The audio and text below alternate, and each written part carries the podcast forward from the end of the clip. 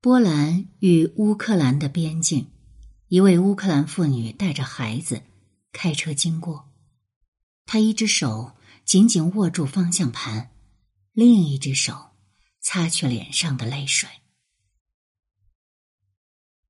路透社的记者采访了另一位乌克兰人，三十岁的柳德米拉。站在距离乌克兰西部城市利沃夫约八十五公里的波兰城市梅迪卡的土地上，柳德米拉对记者说道：“只有妇女和儿童可以通过边境，所有的男人，我们的父辈、丈夫都被要求留在这里，一切都糟透了。”当记者问他。是否担忧丈夫此后的安全时，柳德米拉潸然泪下。像柳德米拉这样必须与亲人分离的乌克兰人还有很多很多。来自利沃夫的布阿赫说：“利沃夫还行，但其他城市碰上的全是灾难了。基辅遭到轰炸，其他小城市。”也遭到轰炸，到处都能听到轰炸声。然而，当布阿赫和丈夫决定离开，到达波兰边境时，却被告知只有她可以过去，她的丈夫不行。乌克兰政府规定，所有十八到六十岁的男性都禁止跨越边境，他们随时可能被征召入伍。战争。令乌克兰人不得不经受生离的悲惨。然而，生离还不一定是尽头。随着战争的继续，生离或许将变成永远的死别。而数以万计活下来、被允许离开的乌克兰人，主要是老人、妇女和儿童。他们只能怀着哀凉的心情，从二月二十五日开始，前往邻近的波兰、罗马尼亚。匈牙利和斯洛伐克。这里是宁小宁读历史，我是主播宁小宁。今天我们来关注的是谁在帮助乌克兰的难民？文章来源：明白知识，作者：明白知识儿。二月二十七日，联合国难民署表示。自二月二十四日俄乌冲突加剧以来，已有约三十六点八万乌克兰人逃离了家园，前往邻近的东欧国家。这个数字最终可能扩大到五百万。其中，波兰很可能将是接收难民最多的国家，或许将达到两百乃至三百万。在波兰边境，许多汽车在口岸排起了几公里的长龙。在一些地方，等待过境的时间长达六到十二小时。卫星地图显示，有三分之一路段拥挤不堪，交通繁忙。而波兰对此已经做好了一定的准备，或者说已经表达了对乌克兰难民的欢迎。波兰内政部长的态度非常明确。边境有多少乌克兰难民，我们就接收多少。在与乌克兰长达五百三十五公里的边境线上，波兰开设了九个专门的接待中心，以支持逃离战争的人。波兰安全部门发言人扎林表示，在二月二十五日全天，有大约二点九万乌克兰人进入波兰。这些人大多没有护照或通关许可一类的东西，只是凭借口头上说正在逃离战争，波兰就选择收留了他们，将他们视为战争难民。为了提升通过边境的效率，政府还选择取消了对防疫检测与疫苗接种证书的要求。波兰甚至提供了一些火车专列。每一趟都会将数百名乌克兰人运到边境附近的波兰城镇普热梅希尔。当地的议员科瓦尔斯基在看到那些难民的时候说道：“那些人们大多是带着孩子的妇女和老人，他们脸上充斥着的悲伤和惊恐无法形容。当地政府、紧急服务机构与波兰红十字会共同为抵达者提供了食物、饮料、医疗和住宿。之后，这些难民将乘坐巴士分批次前往波兰不同的地区。还有一些难民得到了来自波兰乌克兰社区亲戚和朋友的接待。乌克兰社区是波兰最大的移民群体，人数超过一百万，其中有数千人已前往边境接他们的同胞了。当然，欢迎乌克兰人的不只是波兰。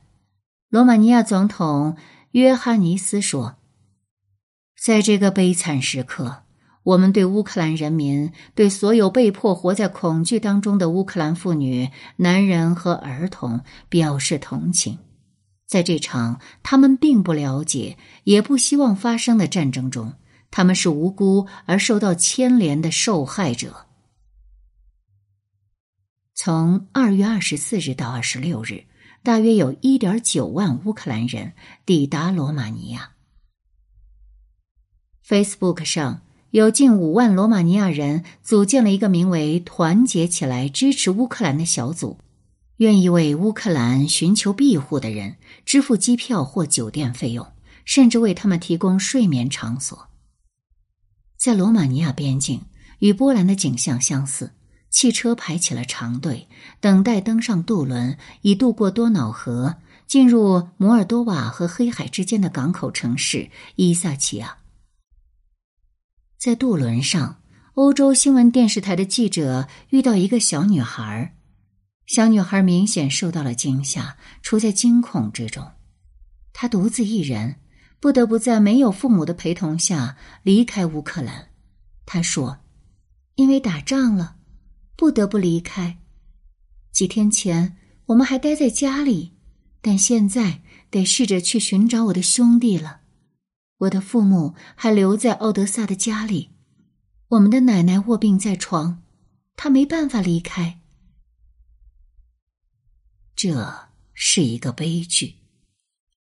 另一名难民则要面临更多的困难。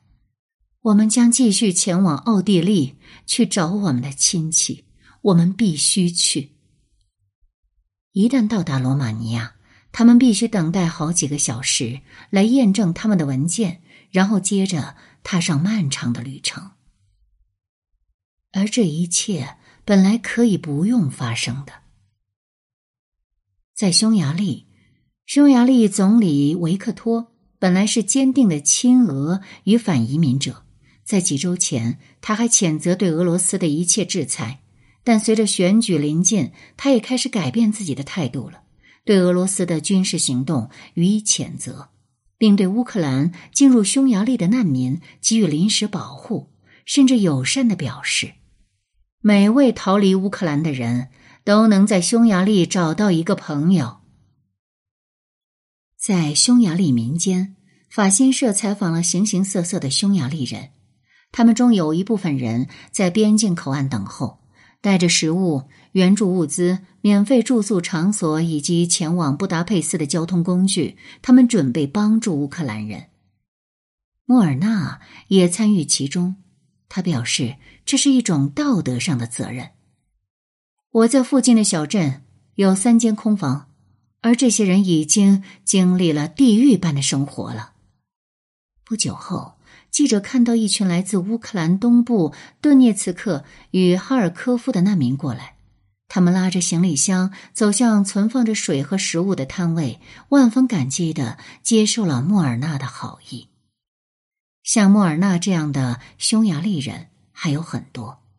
在首都布达佩斯经营慈善机构的哈瓦西，在战争发生后，立刻在 Facebook 上发出了捐款的呼吁。几个小时内，成千上万的人响应他的呼吁，将罐头、床垫、卫生用品和婴儿用品送到仓库。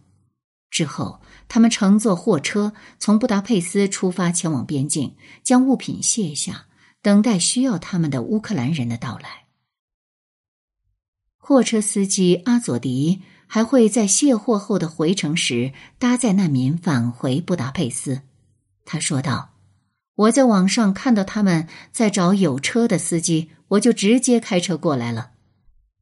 而当法新社的记者问他为什么要积极参与，他说道：“这是关乎人性的一个问题，就像我们这周看到的乌克兰，我们中的任何人都可能突然成为难民。”是的，这关乎人性，关乎同情心与同理心。除了这些国家，在斯洛伐克，除了基本救援之外，国家还将向收容的乌克兰难民提供财政援助，为一位成年人每月提供二百欧元，每一个儿童每月提供一百欧元的补助，以帮助成千上万流离失所的人得以生存下去。而一些与乌克兰并不接壤的国家，如德国。也做好了收留从乌克兰逃出的民众的准备。德国外交部长贝尔伯克告诉记者说：“我们需要尽一切努力，毫不拖延的接收那些因受到坦克和炸弹威胁而选择离开的人。”一九九一年，迈克尔·杰克逊曾在名曲《Heal the World》的开头借孩子的口说道。沉思时代变迁，然后我们说，想要为孩子们和他们的孩子营造更美好的家园，让他们活在一个较过去更加美好的世界，从而让他们坚信，他们也可以营造一个越加美好的世界。当然，这很困难，或者说，纵观人类历史。大概没有什么比世界和平、让孩子活在一个更安宁的时代更难的事情了。但起码从这些国家民众对待乌克兰难民的方式上，我们可以看到一种希望：他们正在为了让世界变得更好一些，为了世界能够减少一些因战争而遭受的苦痛、多一些关爱而努力着。